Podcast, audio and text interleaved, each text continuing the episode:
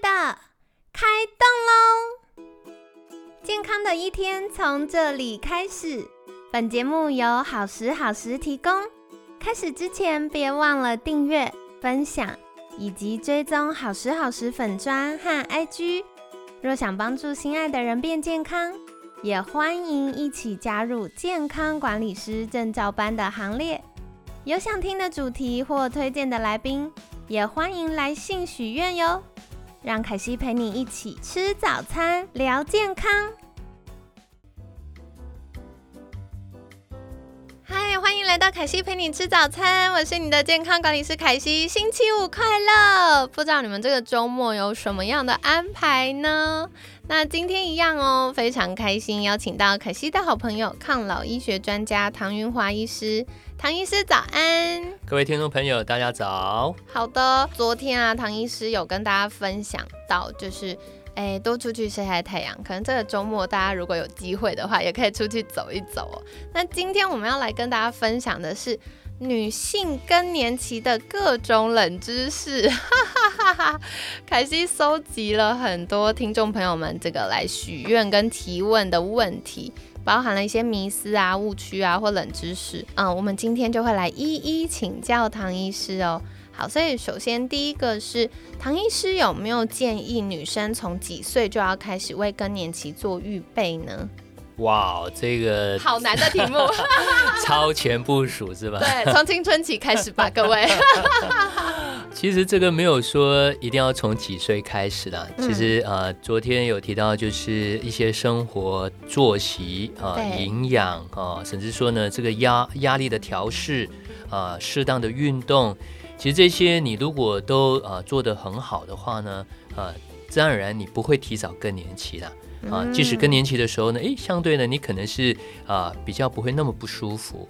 嗯嗯嗯，哎，对我觉得唐医师讲到一个很重要，因为女生都希望永远十八岁，所以我大家就很在意到底我几岁更年期呢？好像更年期就是那个法官的锤子锤下去，锵医生，然后就说啊你老了，但其实不是的，它就是一个身体的呃那个阶段性的变化。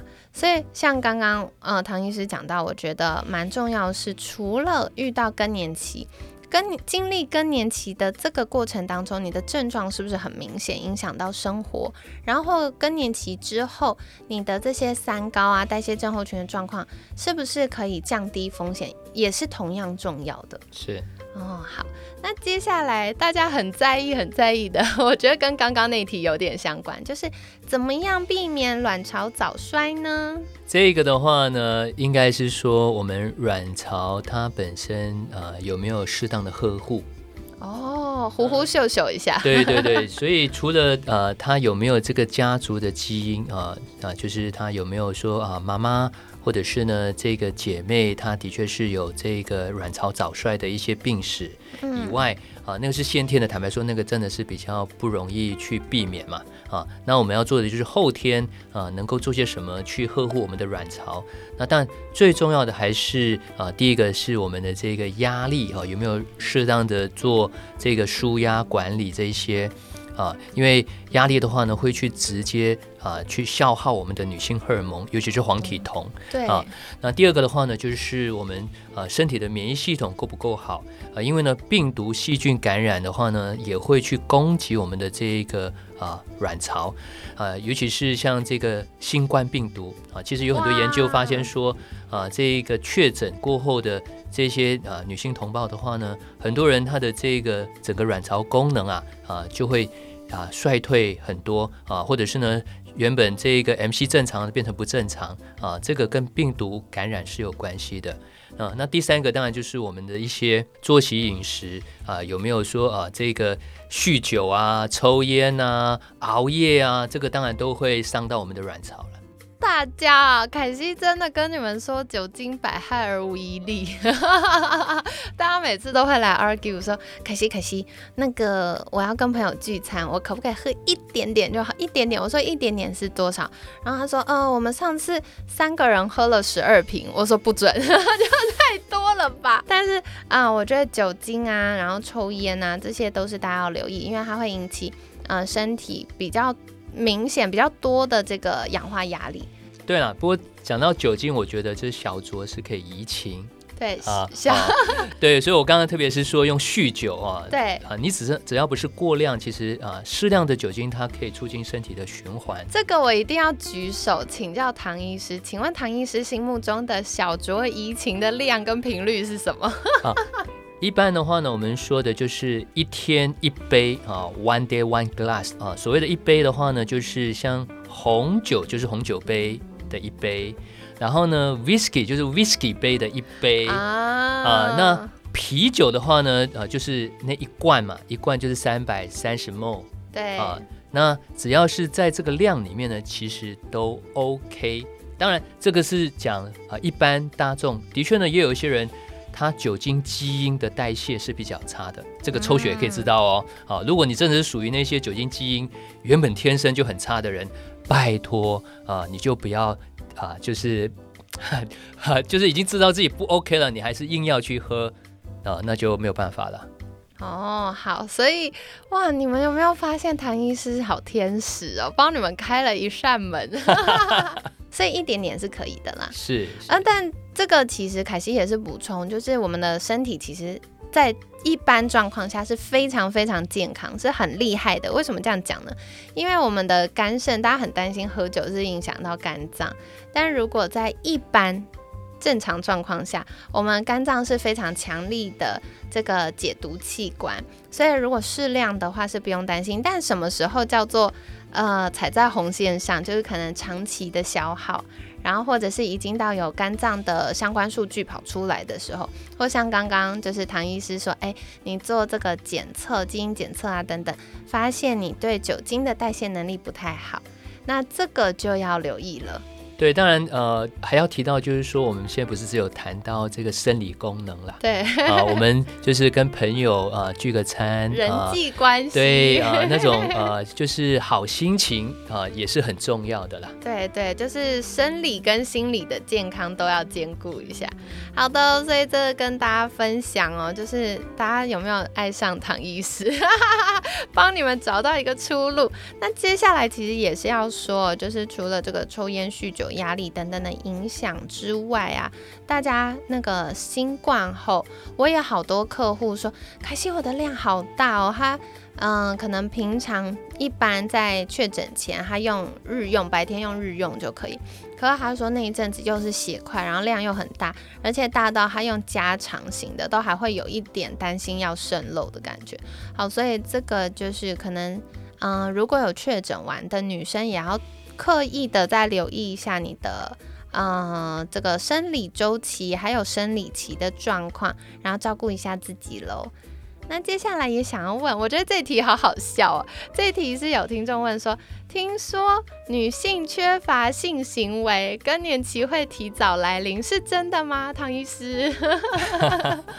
呃，其实就是过与不及都不 OK，啊、怎么啊说？所以我们身体不管是这个卵巢，或者是呢我们骨骼肌肉，你适当的用，它是会被强化。哦，可是，呢，你完全不用啊，不好意思，身体就以为你用不到它了，它就提早退休了。啊，所以这个啊，我觉得从健康管理师就是照顾客户身心健康的角度，我觉得男生女生都一样。是就是如果夫妻之间有良好的性生活，它其实不只是照顾了我们的性腺，对于呃关系的稳定啊、亲密感呐、然后或者是对于生活的冲劲啊，都是非常有帮助的。对，所以就是刚刚提到的，还要顾及到好心情嘛，不是只有生理功能而没已。错，没错，好，所以大家不要为了就是避免卵巢早衰，然后硬逼另一半就是。嗯、对，也不能纵欲了，对？对对对对，好，所以就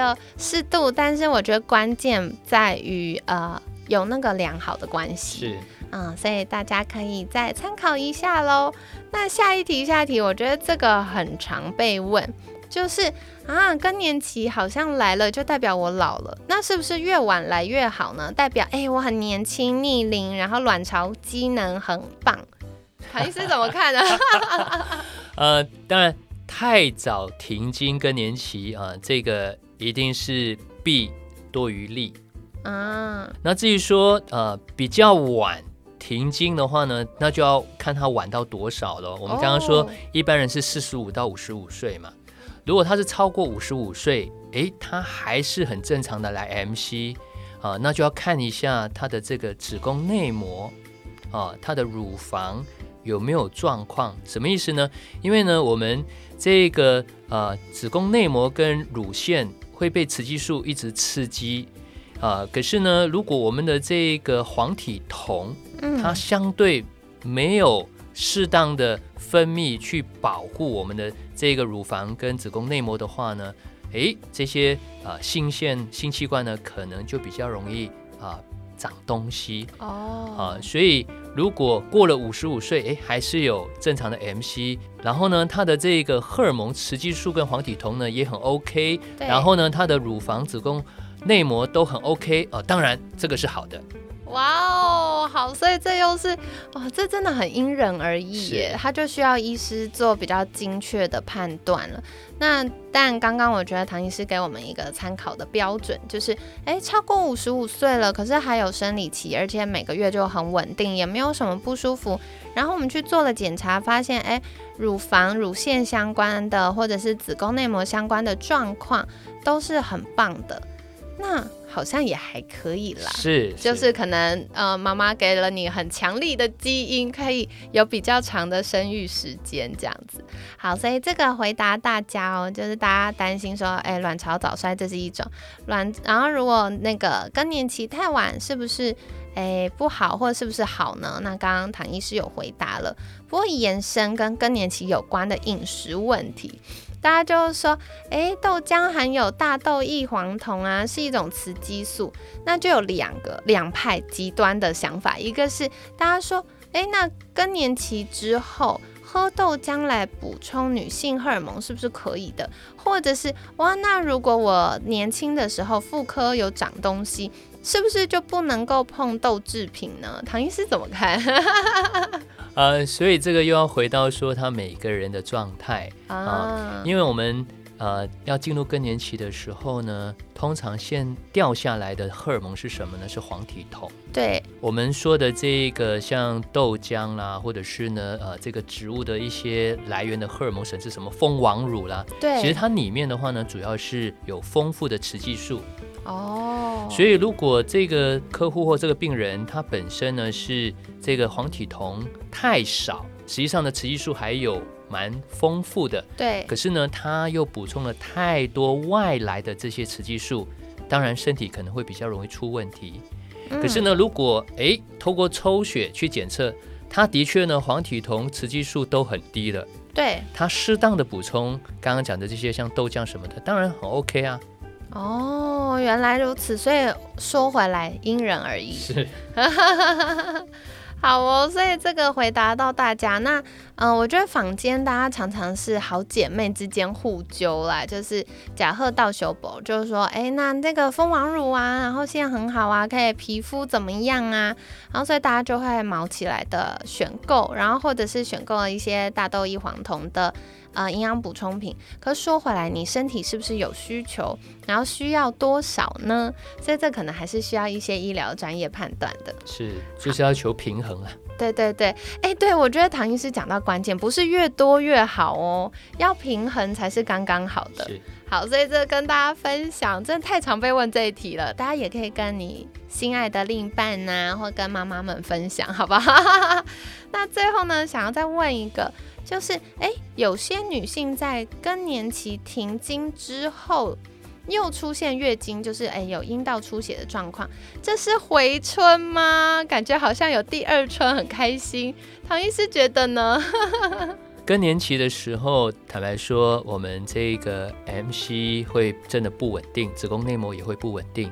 嗯，可是呢，如果她真的是已经停经，所谓的停经就是说呢，一年啊、都没有再来 MC 对，啊，可是呢，一年后，哎，哦、它又来红，嗯，那这个时候呢，就要小心喽。哎，啊，这个时候呢，就要去厘清说，哎，是不是因为我开始补充荷尔蒙过后啊，因为我们的身体还在调节适应啊，它就是可能会落红。以外呢，如果诶，我都没有补充任何荷尔蒙啊，为什么我一年后啊停经了这么久还会来红？哦，那就要小心是不是你的子宫内膜太厚哦啊？子宫内膜太厚啊，那最严重那就会所谓的子宫内膜癌了。可是这个有一点伤脑筋诶，因为如果在呃更年期前，我们每个月有倒垃圾的这个机会，有生理期，可是停经后它没有固定在倒垃圾，那子宫内膜太厚要怎么办呢？哦，如果真的是停经啊，然后呢子宫内膜还是很厚啊，一般呢就是超过啊五毫米啊五 mm 这种 case 的话呢，当然就是要请妇产科医师协助啊做这个刮痧术啊，就是把这个太厚的那一层把它刮掉就好了。哦，所以其实没有想象那么可怕，是可是有处理的方式的。哦，好，所以跟大家分享哦。那总而言之呢，如果你真的是更年期完，就是你停经，而且持续停经超过一年以上，那他真的是没有来了。那后面又突然出血，可能呃优先大家也不要太担心，就是优先先去找医师做确认，是然后确认说，哎，那到底可能的原因是什么呢？那我们可以怎么处理呢？就是其实现的医疗都是非常发达的，很简单，然后把它处理好就安心了。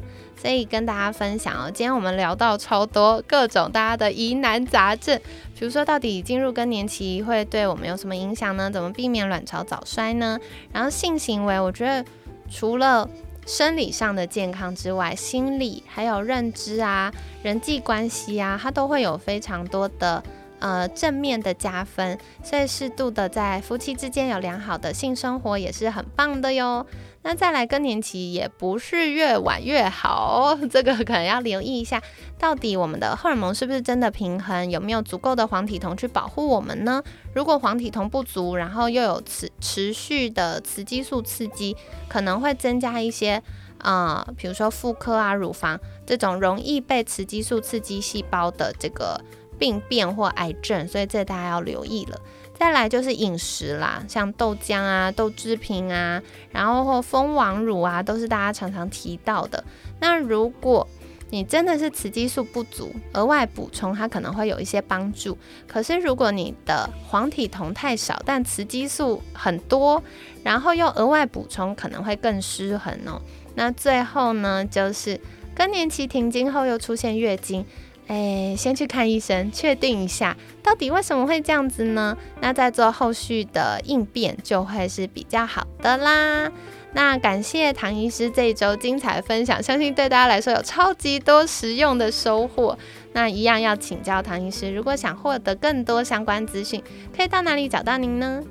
啊，各位可以搜寻呃脸书啊，就是我的粉砖唐元华医师健康逆龄购。那另外的话呢，我是在永跃健康管理中心服务。